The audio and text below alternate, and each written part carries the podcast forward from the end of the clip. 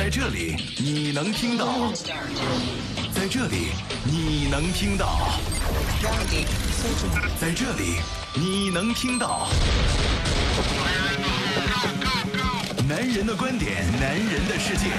九七幺男人帮，男人帮，周一到周五上午十点，男人的世界由你做主，由你做主。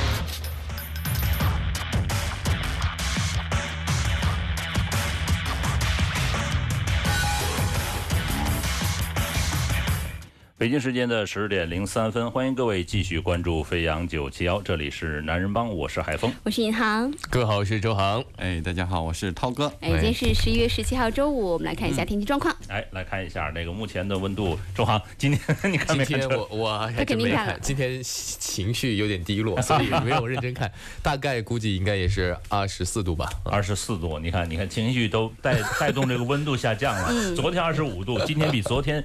热，然后每天我们其实问的他的心情，你的心情今天是多少度？啊，二十四度。涛哥，你的心情今天是多少度？今天是二十八度。哎，你看，二十二到二十八度。空气质量是良，晴天见多云，早晚有轻雾，东南风，东风是二到三级，相对湿度百分之七十五到百分之九十五。为什么说南风呢？我觉得天气有点热啊。嗯。呃，是东风啊。呃，这两天呢，我以为是这温度会陡然下降，但是呢，今天居然有一个小回潮。这跟股市走势有关系吗？今天本来今天就没有要降温啊。不，就是说它已经开始要降温的这个开始，但是这个节奏了是吧？比昨天居然还回调了一下，回翘了一下。嗯，其实哎，体感温度差不太多。我觉得热，因为我是吗？对，还是热。对，这几天可以穿短袖，我觉得很不可思议，是吧？你等周末的。我就觉得夏天又来了啊。是呃，今天找来涛哥呢，其实还是有很多问题要问的。嗯，包括呢，各位听众朋友，如果要是有任何的手机维修或者保养或者选购手机方面的问题，都可以通过九霄男人帮的微信公众平台来实时问到涛哥啊。呃，特别是现在手机选购的问题，我觉得到最近一段期间，我看到微信公众平台上特别多的朋友，可能是最近新机出的也多。是的啊，大家选购的问题特别多。先吐个槽吧。你吐。先吐，我先吐个槽。你先吐，你先吐。嗯。这不双十一大家都购物吗？嗯。大家都挺高兴吗？是，还有没有没收到货的？呃，你说所有的商品没有收到货吗？都肯定有没有收到货的呀。没有收到货呀，我就还有几个没有收到货呢。没有收到货，你之前在购买的时候，他有没有就告诉你我可能会迟到，或者是比如说我。二十四小时、四十八小时、七十二小时，呃，一百三十五小时之后，这个发货是不是都会有提醒？哎呀，这个抢购的太迅猛了，没来得及看。但 但是它上面就是发货信息上面有一条呃红色的字，上面写说什么？呃，双十一我们包裹再创高峰，什么什么什么？理解快递小哥什么的。一呃，因为理解那是很模糊的这个说法。我记得我在购买某商品的时候，他会告诉我七天之内发货。或者是就没说七天之内发货，也没说寄到。是是是，这个是我可以忍受的，因为我知道我在购买我在买单之前，那上面是告诉我七天之内发货。他如果两天给我发货，那算是惊喜嘛，是吧？七天发货，十天之内我收到，我觉得也算是我的一个认同。嗯。但是如果你要是没标这个的话，你到现在还说那嗯我们没出库呢？看看来海峰哥大部分的包裹都没有收到。没没有没有没有买的这个商品，它的配件都到了。对，我的也有没出库的，至今没出库。至今没出库。然后你问了问过他吗？没有问过。我我问过，我实在是难以忍受，因为他之前他没有写，而且我认为这个商家他可能会会瞬间就把货拿到拿到我的眼前了。有有有有有有，因为因为因为之前他是这样这样做的，嗯，然后他也是这样的这样说法。这次我什么品牌让你这么有好感度？呃，等我说完，这次我就没看，我就是认同他上次的这种送货的速度，嗯。结果啊，这个雷布斯啊，米 UI 九你给我了，手机呢？哦，还是小米的产品。其实人家卖后悔了，卖太便宜了，现在不卖你了，还送了东西是吧？但是我已经。我已经买过单了，已经有过交易，这是交这叫购买合同，已经 签过了，对不对？用钱签过了，而且现在还没手机还没到，没有出库啊。对，然后打打客服电话，他是这么告诉我的，他说：“对不起，我们双十一确实是。”我说：“你之前有写吗？”然后他就他说：“ 对不起，先生。”我说：“之前有写吗？”然后那对不起，先生，他就就因为我我我是在录音的，他是没告诉我他之前没写。其实这个是是商家的一个问题。你如果之前有写，我会我不会这么怒怼你，是吧？嗯，但是雷总最近不在，所以你可以没有啊你可以讲，没有啊，他嗯。他可以到万象城来来亲自为自己的品牌来销售，当然不仅仅销售小米手机了，他是为了全品类的这个雷总昨天在印度是吧？刚发了一个一个微博，哦说我们在印度卖第一，对不起，我没关注他，因为这个早就取关了啊。是吗？就因为人家没给米 UI 九就取关了？不是米 UI 九、就是说是这样，我之前关注过他，后来他发布的一些东西我我不是特别喜欢，嗯这个个人喜好我就不关注他了。是但是呢，不管怎么说，你的这种呃这个回复是让我不满意的。我说你能不能告诉我一个时间？他说对不起，没有时间。我说那你我打这个电话是假电话吗？客服电话？我起码我有一个大概期，说对不起，我们可能还有多长时间出库哈？嗯就是敌人还有三三十秒到达到达战场，五秒吗五？五秒，我都给他预了几倍的时间，嗯对，所以呢，这样我就觉得是这种售后就是不是被我接受的。嗯，呃，然后我就问他，我说你怎么退货呢？他说先生是这样啊，等我们的手机到了，然后你把我所有的赠品拿回去再退货。我说好吧，就赠品我先给送给你了呀，对不对？你们一定用过霸王、啊。按理说你现在应该能退啊，还没出库的状况下，你直接点退款，他应该马上就没有，他的赠品已经到了手上。赠品 的。对对对，我我就是很郁闷在这儿，就是一些无关紧要的周边的东西到了，然后他的他的啊主主先把充电器跟耳机给你发对过来对。对，对啊而且确实，我这次也有买到小米的一个东西啊，它还它在一个订单里面，它分了两次快递来发，嗯就是我也是有这样的情况出现。这个这个很正嗯常，他那个是写了，我都看了相关的东西，我看得很细。对我我都没写，我就一个订单，但只有一个快递。我说哎，两个应该收到了，结果还有一个没有收到。是后来一问的时候，发现他其实他说在另外一个单号上你仔细看，你没仔细看他条款，他说他们可能是不是一个订单发出来。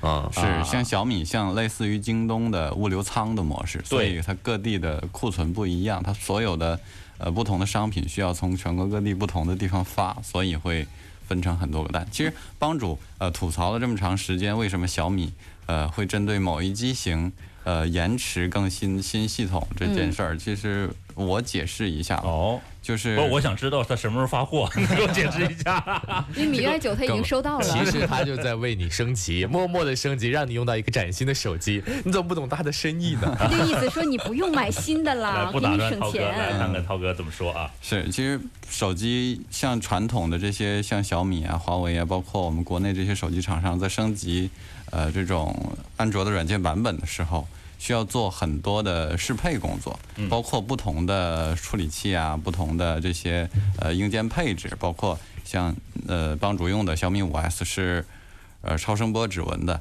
然后它需要对这些不同的配置去做很多很多的适配工作，呃，这就是为什么安卓的这些平台不像苹果的，一旦放出一个版本的系统更新，会全设全平台会适用的这样的主要原因。嗯然后还有一个原因呢，就是其实呃做软件。是一个比较耗人力物力的一项工作，嗯相对于已经卖出去的设备呢，厂商就其实不太愿意花成本在这个上面，因为毕竟是一个呃相对比较耗人力物力的。嗯入袋然后呢为安了。对，而相对来说没有利益了。他等于对说再跟你升这个级，他没有相应的这个回报。有啊，换不了硬件你升你要照顾我的话，我可能将来我回收的时候会 走你这个，他回他回收的时候我走你这渠道啊。我认为你的后续的服务好，我会信任你，不然的话我可能是现在有什么其他的呃爱回收之类的 app，我可能会相信其他人啊。其实这个回收，我觉得还是有利益可可以可以可以赚的。是，然后像小米这种平台，其实卖硬件是不赚钱的，这个众所周知。嗯所以呢，他希望通过自己的软件平台，在呃留出来一段时间，待价而沽，通过推广这些平台上预带的这些 APP，去跟软件厂商谈，他留出来一个窗口期，就说你看我这个某一机型还没有推送，你们这些软件的 APP 要不要加入我们这个平台？我们统一给你推，这样来谋取利益。所以呢，呃，会出现不同的这种版本，会有先后顺序去发布这种系统更新。哦，明白它是。按这个机器当时购买的新旧程度吗？就是哪也不一定批先发，不一定是吧？我也就发现这一次不一定。我刚才在涛哥的这个叙述当中听出了一个问题啊，什么问题呢？就是说，呃，超声波指纹好像只有在小米五 S 上的的少量机型来作为一个尝试，是所以它要适配的时候，它要考虑到这一点点。对，所以呢，那有的时候长新呢，你做小白鼠呢，有可能就牺牲了，有可能就是载入了史册啊，是一个叫海风的小白鼠。不是给你了吗？现在还是给了你这个升级嘛？它对证明还是我个人觉得还是比较负责的，因为这次升级小米二都能升级。你想想，小米二是什么年代的手机了？嗯，它那个应该是我要没猜错，应该是五年前的手机，差不多吧？是的，没错，啊它它都能够根据顾及用户量去啊顾及这些对先后顺序。其实像这种升级，像有的厂家做的不好的，呃，它其实根本就不管不顾的。像三星，像 Note 二，我之前也用过这个手机，它最后就升级到安卓五点零，以后再也没有它的消息了，就不可能，就是官刷方刷包都没有了。没有，就是连就是玩家来这个做这个 room 都没有了，就因为它这个已经就隔隔代了，因为厂商不支持了。啊，啊，人家都 Note 八了嘛，嗯啊，那包括苹果也会啊，像它的 iPad 三，它不就是已是已经更呃停止更新服务了嘛？嗯，所以我们觉得就是说，它还能为大家考虑到这些问题的这个升级，小米已经还算做的不错的。我当然我我认为它这个还是不错的，最终还是给我升级，我最终还是要等待它升级，呃，给我带来好的用户体验，这个我要赞它一下。但是呢，这个东西有褒有贬，我不能说它因为这个我就整体来赞它这件事情啊。呃，不管怎么说，还是带了好的一个用户体验。这个呃，米 UI 九之后，的确是就使用上啊，因为我升完级之后，我觉得这个另外一部 iPhone 也觉得快速度快了很多。对，相互影响是吧？对，这个连带反应。生怕被你遗弃。我觉得这是心情的问题。但就像我，就像我那段时间要换 iPhone Ten 的时候，我觉得那个七就怎么都不好用了，就特别慢。啊，这也是个连带反应啊。好吧，呃，那刚才咱呃咱稍微吐了一个小槽啊，我不知道这个最后这个小米是不是会售后会给我打一个电话？呃，一般我是这样，就是说在。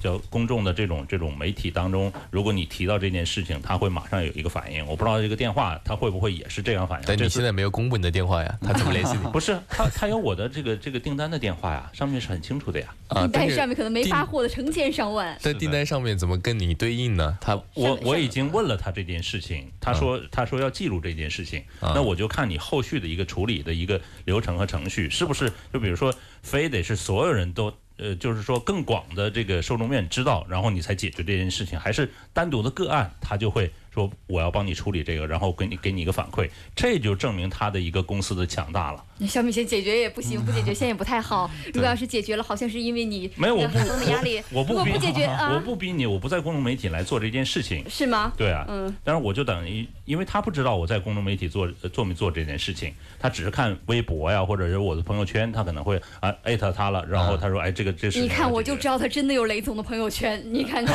看 说漏了吧？啊，这个那是投资人圈儿，我平时发朋友圈的时候，雷总从来都看不到。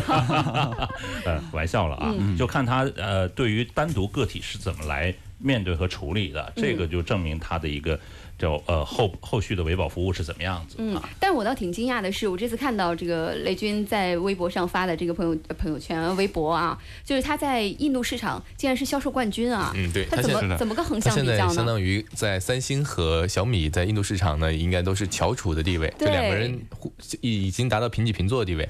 那他现在小米的明年的计划是要出货量达到一亿台，嗯啊没错，而且在俄罗斯市场跟呃现在东南亚的市场，小米的份额已经远远的超过其他的一些国产手机。嗯，呃，不包括华为哈，华为在整个世界市场范围内还是相对比小米要好一点的，紧接着就是小米的市场。嗯，但相信明年可能小米还会呃逐渐的占领一些华为的份额，这个要明年才才能看得见了。嗯，它所占的市场份额还会高于它国内市场占的份额吗？呃，那倒不会，那不会啊我觉得。其实很多在国外的一些呃市场，非智能机还有很多，对，所以它会逐逐步的去蚕食这些呃非智能机，还有一些比较低端的一些像 HTC 啊，还有一些其他我们呃常见的以前的老品牌的这些份额。三三幺零，就是人家在做复古款的用三三幺零，其实我手里拿那个是真正的三三幺零，你知道是吗？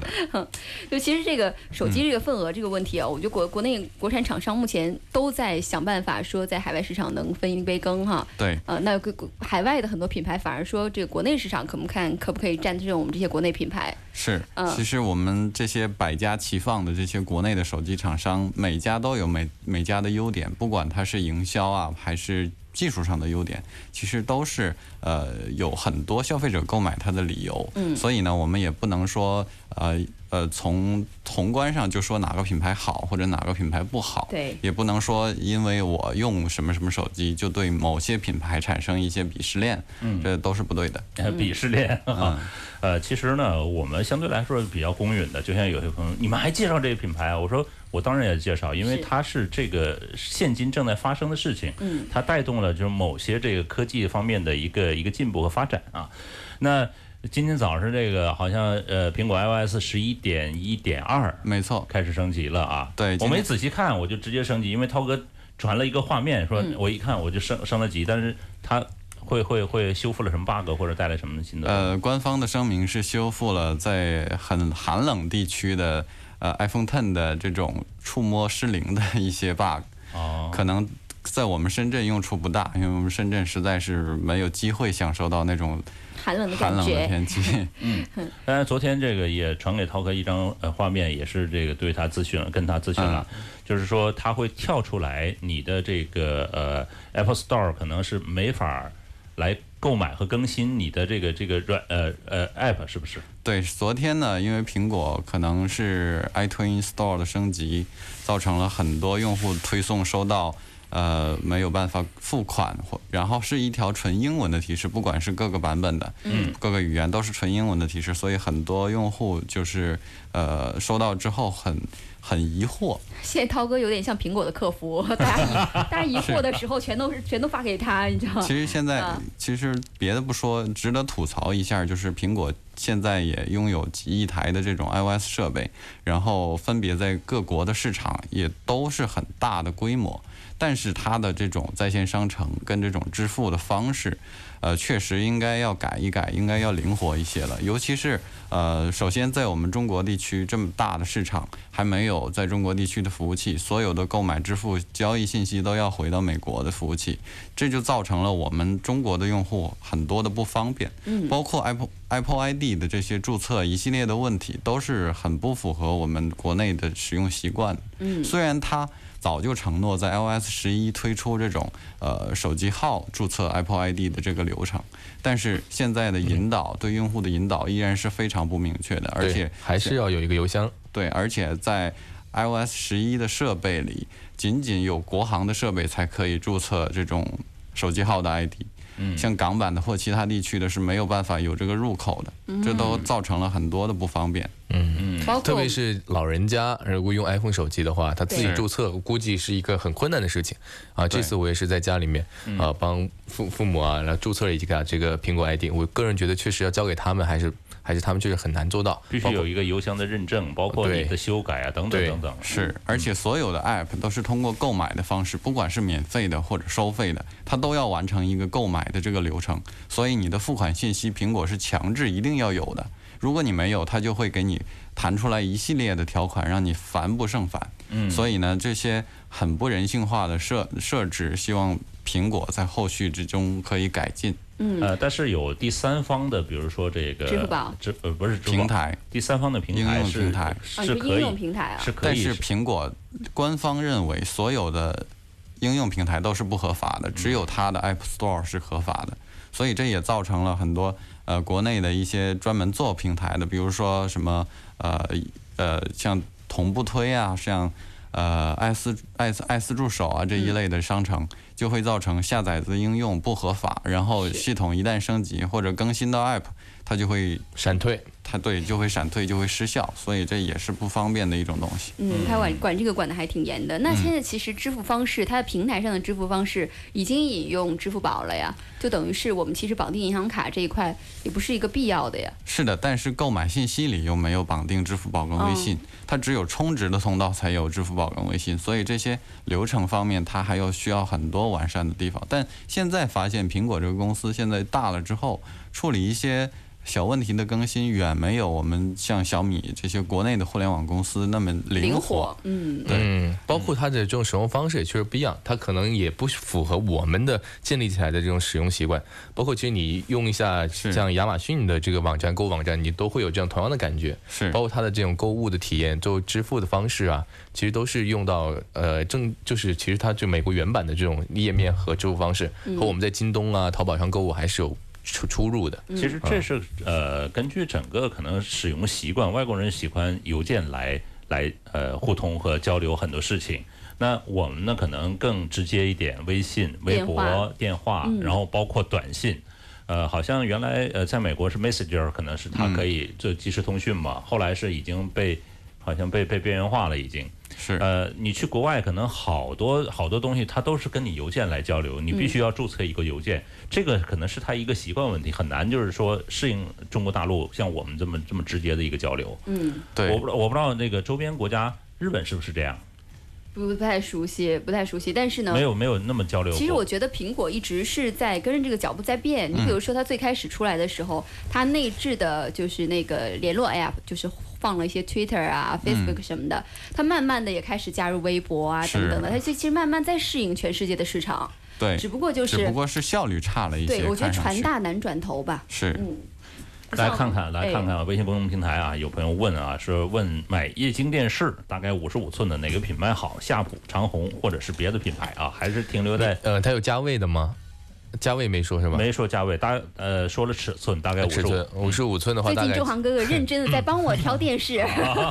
对，因为电视呢，我还是有一点研究的。像五十五寸，如果他想要极致的话呢，其实就只有两个品牌，三星和 LG。那两个品牌有两种技术但是你看他考虑的是夏普还是长虹或者其他哪个品牌？啊。那那这就是价位上，但是夏普好像夏夏普跟长虹是一个价位吗？夏普现在价位已经非常低了。夏普我不知道是被富士康收购之后变成低，还是它现在就在打低价的策略。是的，就是它现在所有的电视，我觉得跟国产电视几乎是一致，甚至还有便宜的可能性。天哪，对已经不是曾经我们心中那个贵的电视不是那个，就是它的销售策略已经变了，它现在不卖高端了，或对者说它就算，呃，它的技术其实也没有像 LG 和三星那么的极致啊。对，而且昨天电视界又发生了一件大事儿，就是日本的东芝 Toshiba 对，嗯已经把被收购海信，对，海信已经把把，自己的电视业务卖了。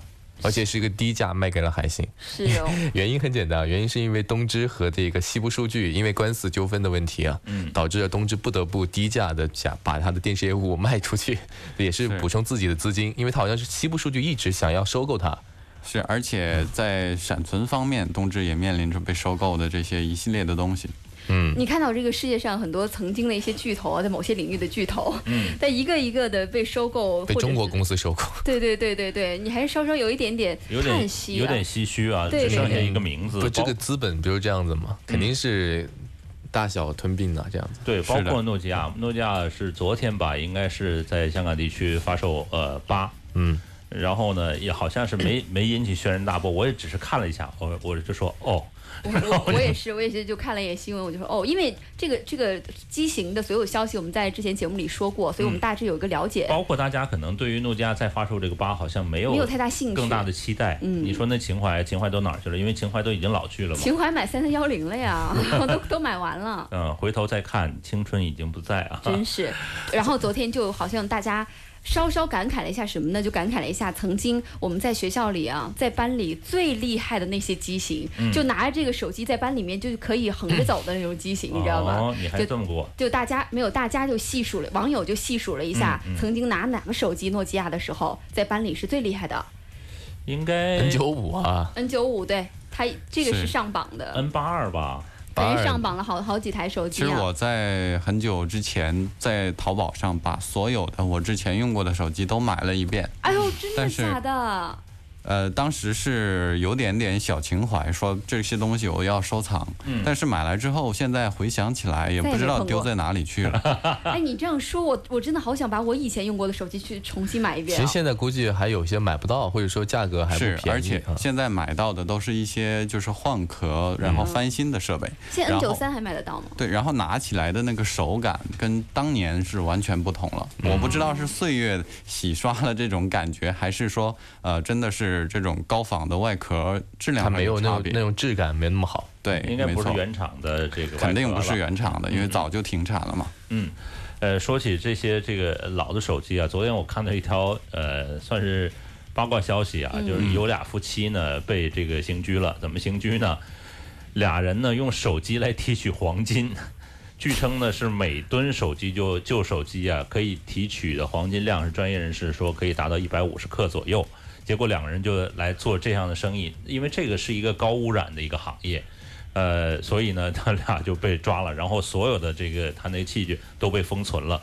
然后看到他这个所谓的那种这种手工作坊旁边的污染是非常严重的，嗯。所以提醒各位呢，呃，为什么这么说呢？就我的现在手机在陆续的出手让回收，你哪怕是五十、七十块钱，我也让他回收，因为其实回收完还是去提提炼黄金。提炼，但是专业的嘛专业吧，嗯它起码在厂子里吧，对不对？在对来说在我们深圳，可能有很多潮汕人对此深有感受，因为潮汕人很多。潮汕那边的村庄已经被这些提取重金属或者说提污染了取这种 IC 的这种呃污染源去污染了，已经没有办法去住人了。这个我们深圳很多潮汕人是感同身受的。嗯，所以这个提醒各位啊，走正规的渠道，把这个自己的旧手机呢，那回收到这个该回收的地方。然后对于我们环境，其实因为环境是大家的嘛，不是是说你潮汕没法住了，那跟我没关系，那还是我们祖国，还是我们地球的一部分啊。嗯嗯，好了，马上是一段广告时间了。那九霄男人帮的微信公众平台实时跟大家互动跟沟通，有任何的手机维修啊、保养啊、选购手机方面的问题，可以发送到公众平台上面来。我们一会儿见。在这里你能听到，在这里你能听到，在这里你能听到。男人的观点，男人的世界。九七幺男人帮，男人帮，周一到周五上午十点，男人的世界由你做主，由你做主。欢迎各位继续回来，这里是男人帮，我是海峰。我是尹航，大家好，我是周航。大家好，我是涛哥。嗯，今天你们两个情绪很好啊。啊，对，然后我们要说一点，哎，关于无线充电的事情，这个逃不了了啊。昨天也在节目里提到过了，所以今天就说一说。我们昨天在节目里提到了，说现在呢，呃，无线充电的设备，特别是硬件的匹配的设备呢，大部分是第三方在做的设备啊。是毕竟苹果它官方的设备还没有出来。是那我们在选购这些设备的时候呢，就一定会有一些问题了啊。所以是的请今天请涛哥来跟我们聊一聊。嗯哎，在聊这个问题之前，涛哥，你看着我的眼睛，你觉得 Face ID 好用吗？你看着我的眼睛，挺好用的呀。为什么只有全世界只有我觉得不好用吗？因为你化妆吗？不是因为你你的 face 随着时间的变化在发生一个不，变化我。身边的朋友就很多都在吐槽，是说晚上躺着的时候对很难用。女大十八变嘛。晚上躺着的时候，不仅仅仅是女的啊，躺在床上也有男的啊。就是大家觉得躺、啊，什么鬼？我听到了什么？就大家觉得躺躺着的时候，就是特别是侧躺的时候，基本上都永远都识别不了所以。我告诉你啊，嗯是什么意思呢？就为什么不好用？你躺着时候可能会浮肿啊，会什么的。对然后你再再看手机，对你是来是伤害。所以苹果在某些程度上是为了。健康，我对。对对对哎对对对，我特别了解。所以我觉嗯得你这个吐槽是没有意义的。其实我觉得应该是有两个难点，一个是光线弱，再一个呢，它确实整着的这个水平仪啊，它是包括红外线，它光线应该对，没没大跟光线影响没关系。对，首先呢，我说一下，就是这个 iPhone 十，呃的几几个操作的不同。第一嗯是呢，它多了一个就是屏幕轻敲以唤醒，因为以前我们呃如果想点亮屏幕的话，都习惯按下 Home 键去查看一些呃或者去解锁去查看屏幕上的内容。嗯现在呢，如果说我们的台湾唤醒一时间没有感受到我们是需要用手机的时候，我们可以轻点一下屏幕，它就会亮了。所以这个很很多人不知道。嗯然后呢，还有就是 你说了，我刚刚知道，我然后就是 Face ID。太 Face ID。因为它是一个呃自动调整学习的一个算法，嗯一旦我们它解锁失败之后，我们一定不要再关了，再重新尝试。这时候我们点击密码，然后输入密码，输入密码的同时，它会瞬间拍下你现在的一个容貌，它会不断的优化自己的算法，这样呢哦就会不断的提提升这个解锁的速度，所以。那他晚上他晚上看了我这么多次了，还是记不住我吗？因为你没有用密码解锁的方式。如果嗯你每次都尝试解锁失败用密码的时候，它会主它会从呃自身的系统会主动去优化这个算法。就是告诉我刚才这个跟我之前看到不一样的人还是那个人。对，不，我其实他已经慢慢在学习很多了，因为最开始我录入的是就是素颜的时候的样子，嗯我后来发现我我就是正常化妆他是认得的，因为可能其他变化不太大。然后我如果戴假睫毛了，他可能就反应慢了一点。于是我就再梳了一遍，以后我戴假睫毛他也认识。后来这个眼镜什么的我都重新弄过，但是就是这个侧躺这件事儿，就晚上玩手机这件事儿，永远就他就永远都不认识我。对，你的枕头可能太高了。我的枕头现在发现，无论侧躺睁半只眼，现在它都是可以识别的。半只眼，你你是刻意去试它是吗？对，没错。半睁半闭，好吧？反正我觉得这个呢，就是大家呢，慢慢的跟这个手机去融合、去磨合啊从。无线充电又跑到 Face ID，没有把我再说一个 Face ID 的事儿啊。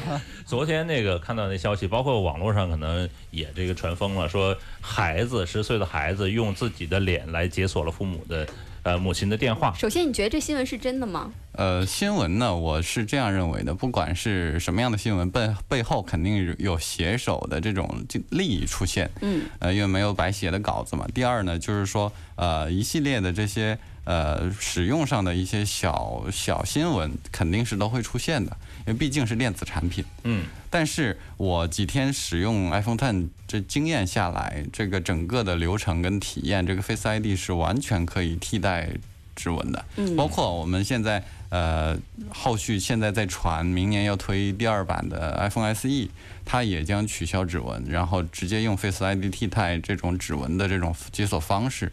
肯定是因为现在的现有的这种 Face ID 解锁已经我已经可以取代指纹了。嗯，那就是说，这个涛哥的意思是，你觉得安全性上应该不像新闻写的那么差的？对，没错。嗯，如果要是孩子能解锁父母的这个手机的话，我倒觉得那很多人都能解锁你的手机了。我之前至少到现在目前没有一个人能解锁我的手机我。孩子能解锁父母的手机还是有一定的基础的，毕竟是他的骨肉啊，所以 他他又不是滴血验亲，这手机你以为是啊？他孩子的形象和外形，他确实会像父母啊。这个我觉得像的人是不可能解锁的。像隐含化完妆都没办法解锁，你想想。那不一定啊，说不定孩子比你化妆之后还是像一点。更像我是吧？好吧？哎，我我我问一下，这周航，你到底收了苹果多少钱？来继续说这个无线充电的事儿啊。哎，对，继续说，呃，另外一个就是 iPhone 八和 iPhone 十给我们带来的这个另外一个改变，就是苹果开始支持无无线充电了。嗯，很多人就问这个苹果的无线充电跟其他的无线充电有没有什么区别？然后呃我说一下，其实是没有区别的哈。其实苹果用的都是 QI 标准的无线充电，就是原理也很简单，就是跟变压器一样的磁感应式的这种充电，要求的定位比较高，距离近，所以并不是什么高科技产品。苹果之所以在早几代产品里没有用这个东西，是因为一直用的是从 iPhone 五一直用的是金属外壳，嗯，嗯对，对，然后只有等到今年用玻璃外壳之后呢，所以今年就顺理就可以实现了。其实它两边也衡量了一下，到底是这个取怎么取舍，是外壳方面的取舍，还是无线充电方面啊？对，没错。然后呃，其实无线充电并不是什么黑科技了，不但我们生活中这些牙刷、手表啊，包括那些玩具啊，都是无线充电。然后早在其实早在十九世纪就已经有无线充电了。哦，是特斯拉的线圈吗？对，因为当时输电网跟呃各地的这种远距离输电都没有成熟，于是科学家就讨论这种能不能通过远距离无线充电这种方式来实现电力的输送。然后最有名的就是那个今年今天特斯拉汽车纪念的那个人了，就是嗯尼古拉特斯拉，嗯，是，很神秘的一个人，被很多人认为是穿越过去的哈。嗯，嗯，那我想问一下涛哥啊，就是说这个既然苹果已经画了一个道儿啊，画了一个标杆，那其他的厂商会有这个跟进的可能吗？而且你看第三方的这种又不不限于第三方这种无线充电，是的，这种其实无线充电的成本很低，而且其实无线充电不算苹果化的成？本高啊，成本高啊，怎么呢？塑料的不是不是塑料玻璃的玻材质玻璃玻璃的啊，材质啊，你说维修成本高是吗？那那倒是。对，其实其他品牌的手机想加装无线充电的话也很简单，成本也很低。像有很多那种外置的那种无线充电线圈可以买到，嗯，呃，然后无线充电器也是各式各样的都有。然后整个是，其实无线充电不仅仅可以带动手机行业这一个呃宣传的卖点，而且还可以带动一些无线充电无线充电器的这些生产厂家的一些经济利润，嗯所以是很好的一件事儿。然后呃说一下，就是其实无线充电的分类哈，嗯，无线充电。呃，常见的充无线充电方式就是两种，一种就是利用这种磁感应式的，呃，包括我们现在用的这种手机的充电方式，还有汽车的那种磁磁共振的一种方式，都是属于磁感应式的。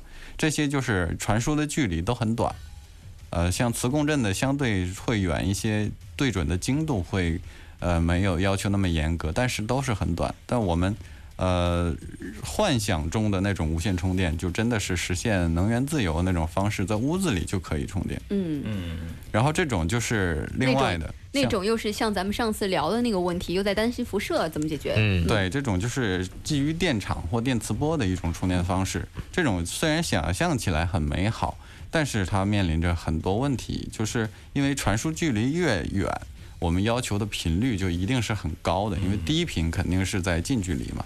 高频频率高了之后呢，就面临着你想是人这么大，手机这么小。如果说手机都能实实现源源不断的这种电力输送，那人所感受到感受到的这种能量就更多。我也可以变成闪电人啊。就可以不用吃饭了。相当于会有电流对自己人体身体造成伤害啊。对，没错，像就是类似于我们呃现在呃用的这些 WiFi 啊，还有蜂窝的这种信号，其实也是一种能量。嗯，对，这种其实我们在某种意义上已经实现了远距离的能量传输，然后呢，但是就是说，呃，能达到这种强度，能充电的这种强度的话，可能还会对呃很多方面是一个挑战，包括呃对人体健康方面啊，包括对呃对其他设备能不能正常使用的这一一种状态，都是一种挑战。所以这个问题就来了，涛哥，嗯这个 iPhone Ten 的这个无线充电，它到底是一个发展技术发展方向，还是一个它这次售卖的一个噱头？我觉得是一个比重，它俩的比重各占多少？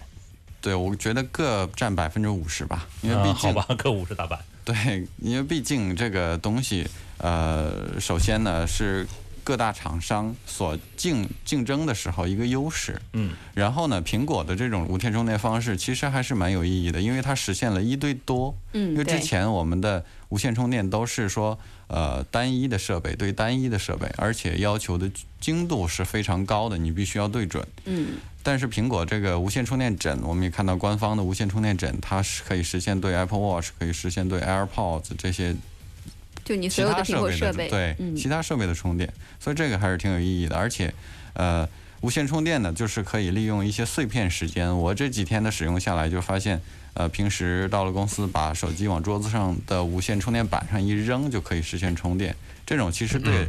刚好契合了锂电池这种浅充浅放的这种原则。嗯，对，而且相对来说还是比较方便的，因为每次要插一个充电线，这个还是要一点时间和一一个注意力的，就是集中吧。嗯啊，当然你在一种下意识的完成了这个充电的过程，还是比较方便的一个对事情啊。包括其实我们之前一直跟大家讲说怎么保护电池，就是说不要让它饥饿去用这块电池啊，这个其实挺难做到的。也就是说，平时我们在用电的同时，很难去找那根线，或者说你想起来找那根线的时候，基本上就已经没电了。是的，嗯，这个可能是在保护电池方面也有一定的好处哎，我啊。还有一个问题，涛哥，就是这次无线充电它支持快充吗？它这个跟慢充的原理是是否一样呢？呃，无线充电，我据我目前的测试，有很多无线充电的板是可以支持两安的快充的。嗯，所以一些商家跟你去宣传说我们现在暂时不支持，可能等苹果以后软件更新支持，这些肯定是骗你的。如果支持的话，现在就已经是可以实现了的。所以这些快充跟慢充的区别，其实在发射功率，而不在于软件。呃，所以呢，在选购的时候，我们尽量选择，就是说它已经可以支持快充的这种充电器。毕竟我们对快充现在还是有一点点要求的，有一点点需求的。嗯，然后就是说，在选购的时候，呃，尽量选择双双线圈的版本，因为这种的是双线圈可能对手机对准的这种精度可能就会要求差一些。这种我们就可以随便一丢就可以实现充电，而不是说呃放上去之后再去找位置，节省了这些时间。嗯，所以给大家总结一下，就是如果现在买第三方的这种无线充电板，因为现在我们也只能买第三方的嘛，就除了选购一个我们值得信赖的这个厂家或者是你购买渠道之外，就买一个双线圈的，加上它有这个快充的啊，这两个原则。对，其实我这个苹果是有认证的嘛？它它会有做认证吗？还是呃，目前也有一些认证过 MFI 的这些商家，比如说贝尔金啊，比如说苹果官网上去销售的那些无线充电器，嗯这些是通过认证的，但是大部分是没有通过认证的。这些倒呃不太重要，因为什么呢？毕竟它不是一个呃像插电的这种方式，它可以传输瞬间很大的电流或者很大的能量。嗯明白了，明白了。这就是无线充电还有另外一个好处，就是说它不管是什么设备，呃，是什么什么版本的，它都是可以用统一的标准去传输。而且不用去找那个接口是什么样的接口啊。没错，而且它的电流，它传输的能量一定是恒定的，不会出现瞬间的大电流或者小电流，所以这也保护了手机这个设备，手机或者这种电子产品免免受那些呃劣质的充电线的这种干扰。嗯，好那所以所以银行你买吧，你买我买，买买买买，我买什么？买无线充电板，不是你充电板充电？板，海峰哥就会把他的手机放在你那充电上充，哦，那省了自己省了家里的钱。你看他秒懂。思以后是这样吧，我在直播间呢放一个无线充电面板，所有的主持人来上班之前把手机都放上去啊然后，旁边放一个费是吧？不是自觉投币的自觉自觉收费。自觉收费的投币机呀。哎，我们今天再撤开一下，就是现在车载的无线充电也很多。我据我所知，涛哥现在改装了一个自己的车上的这个，方便吗？车载充电的话，呃，对，其实，在车里这种利用平时开车的时间，把手机放在充电器，放在无线充电上，啊、避免了再去找线，然后避免了车里还有一堆线这种尴尬，确实还是挺有意义的。无线充电呢，你不能说是它能改变我们的生活方式，就像嗯我们那些无线键盘啊、无线鼠标这些东西，但是它确实给我们带来了很多方便。对。嗯那你现在改的那个车，我们了解一下细节，这个难度大吗？或者是花要要花多少钱呢？呃，其实无线充电器的成本很低，只有几十块钱，淘宝上大把。然后呃，把的无线充电器拆开之后，发现只有一个电路板和一个磁感应线圈。我们这个时候可以放在车的，比如说杯架下面，比如说、呃一些呃可以放手机的一些平台的下边。这时候只要是它的厚度不是很厚的话，还是可以实现无线充电的。那它的这个电源的来源是来源十二伏，十二伏吗？还是在车里面走线？呃，来源是十二伏转成的五伏，这你必须有一个车载的充电器给它转成五伏。相当于它的接口还是个 USB 的接口，没错啊，它等于说是它的终端是一个 USB 的接口，然后接上这个呃十二伏的电源就可以哎了，。我觉得这周航在说这件事情的时候，就带着一种居高临下的笑容。没错，因为人家为它的车，自带。嗯没有，哎，我也是想说这个，大家其实现在可以动手 DIY 改装。那还有一个趋势就是说，现在从今年开始发布的任何新车啊，只要是相对来说高端一点点，或者是中端一点点的，有前瞻性的，都会都会自带。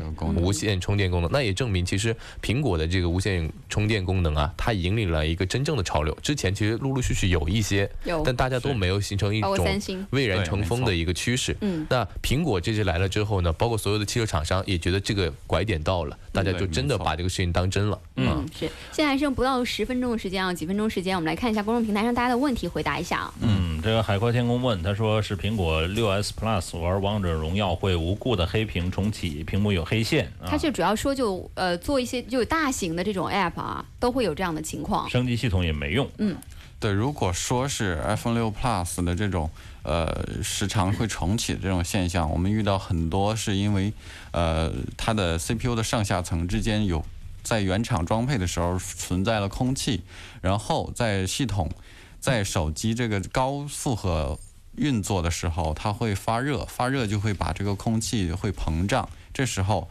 呃 CPU 会面临上下层有一种虚焊的现象，嗯，就是相当于我们的内存条脱落了，哦所以它会才会导致这种重启。就是呃它温度涛哥的意思是你玩游戏的时候使劲摁着手机 这有用吗等于？说它等于说热之后就物理的膨胀，对，没错，这导致是了这个空对隙空隙出现我们也发现，在六 S 这一代产品上比较常见的一个故障，而这个故障也没有太好的办法去解决。如果在设备的保修期内，可以考虑跟苹果去尝试官方更换整机。嗯，那不套不套它的外壳有用吗？你觉得？就这一点这一点热量的散发，你觉得有用吗？对但它手机来讲？是手机内部的一个能量的所以也没用一个东西，没有用的。嗯，只能换了。其实没有什么太大的这个改变的方式哈。是嗯，嗯，新之约说想买一款华为的终端手机，求介绍。华为好像没有终端，只有这个荣耀和它的旗舰嗯两种啊，就是比如说这个呃 Mate 十啊，包括 V 十好像也要出来了。它的终端相当于就是荣耀系列吧。如果它的第一端应该就是荣耀畅玩系列，是的，高端就是 Mate 系列。啊嗯对然后就推荐一个荣耀的，呃，最新的不是出刚出一个 V 九 V 九啊 V 九 V 九对啊。呃，另外呢，还有这个朋友说了，说荣耀七 X 跟小米五 X 哪个好？小米五 X 呢，其实它是一个在国外先发售的一个版本，呃，不是在国内先发售的，然后在国内国外又改成其他版本去发售。哦，对，它是用那个呃原生系统的那是那没错那一部手机啊，呃，看你多年轻吧。如果像我这么年轻的话，就选择五 X，啊，小米，嗯，是吧？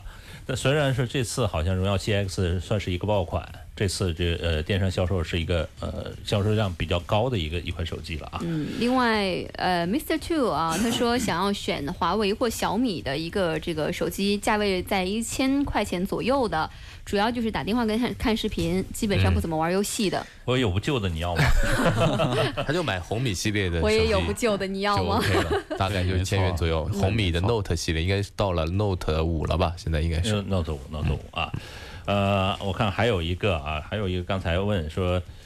是是买电视的是吧？它要七十到八十英寸的，价格在一万左右。哎，呃，这个这个，但这个很尴尬，七十到八十的话，是这远远超过一万了。对我最近也是去看了一下，因为我我到现在想要的尺寸，但跟这个朋友差不多嘛，嗯这个价位基本上只能买激光电视。只能买小米激光电视，真的只有这一个或者选择了。说你去看一下夏普，夏普的这个它没有那种高新最新的，比如说 L OLED 技术，或者说三星等离子技术这些技术的这个夏普电视，你应该七十寸的在一万块钱左右应该能买到。哎，我啊真的觉得好神奇！我三年前就装我现在这个家里的房子的时候，买了一个六十五寸的夏普的电视，花了一万对啊大好几。是啊，我我怎么了呢？啊，我怎么家里电视买一个赔一个呢？还缝买乐得慌。视呢？就是啊，当时的夏普电视确实是要一万、两万、三万的都有，对呀啊，比较高端的。那现在它可能它的这个整个的定价策略发生了改变。这些品牌都是针对我是吧？就相当于他想做一个电视品牌当中的小米是一个意思，他就不想去再去做高端了。我把量铺出去，可能我的整个盈利，因为它现在不是以技术优势领先了。嗯三星和这个 LG 它是以技术优势领先的。对，像电视呢，我们就看到了手机行业的影子哈，从一个非常贵、非常入门门槛很高的一个产品，然后渐渐越来越便宜，越来越便宜，然后直到呃大家都差不多，然后。直到慢慢的开始抬价，开始有高端的出现，开始越来越贵，越来越贵。手机已经开始这样去走了，不知道电视开始越来越贵的那个时候什么时候到来。总之，现在我们去买电视的时候，大部分的价格还是比较统一的。嗯，现在手机你看已经卖到 iPhone Ten 已经到九千多，块一万块钱了。其实曾经有一段时间，诺基亚也能卖到大好几千的时候，那个时候的钱还还很值钱呢。那你想，大好几千对我们来讲的话，还是生活里面在也大值钱，只是通胀率 问题啊。对对，那个时候的工资也没有那么高啊，啊。的确啊，嗯那看看乐在途中说了，说想买部手机，问华为 P 十跟 iPhone 七还值不值得入手，哪部性价比高一点？你这种问等于没问啊。其实之前涛哥说过，这 iPhone 七不如买 iPhone 八是吧？呃，是像相对于人家选是这华为、华为和 iPhone 七，好吗？那就 iPhone 七吧。对，像相对于华为来说，iPhone 还是有很多方面的优势哈。嗯还有包括你如果不是一个对手机呃想每天折腾的玩家，你尽量还是选择 iOS 的平台，这个还是非常适用于用户的习惯跟很稳定。那当然，我们说为什么说苹果带来呃每加入一个功能都会成为业界标配？这证明它还是比较适合我们人机交互跟这种客户体验的最优选择的。像你看，像魅族在后面开个窗户之后，就没有人去跟跟进，嗯所以这这种就证明 它是不太符合我们人机交互的。也像小米五 S 是吧？开了一个超声波，也没有人跟进，是为什么？它有有人放了两个屏也没有跟进啊。其实我这种牺牲是为了大家来试验一下，好吗？另外来看看啊，这个呃，有人问苹果手机如何在通话的时候同步录音？拿另外一部手机啊，是可以同步开着它的那个 voice voice 那个就录音呃软件吗？不行，目前苹果是没有开放这个入口的，只有越狱后的设备通过插件的方式来实现。它因为它考虑到隐私的问题，是的，所以说你有时候像做新闻记者调查，还得买个安卓手机。或者另外另外一部手机来录音啊。那跟我们节目之下互动沟通呢，可以通过九七幺男人帮的微信公众平台，也同时可以加入我们的微信群当中，就是在微信搜索好友的情况下，搜索“男人帮群”这四个字的全拼啊，就有这个小伙伴可以拉你入群了。是，没错今天节目的。全部内容就是这样了，我们下周再见吧，拜拜。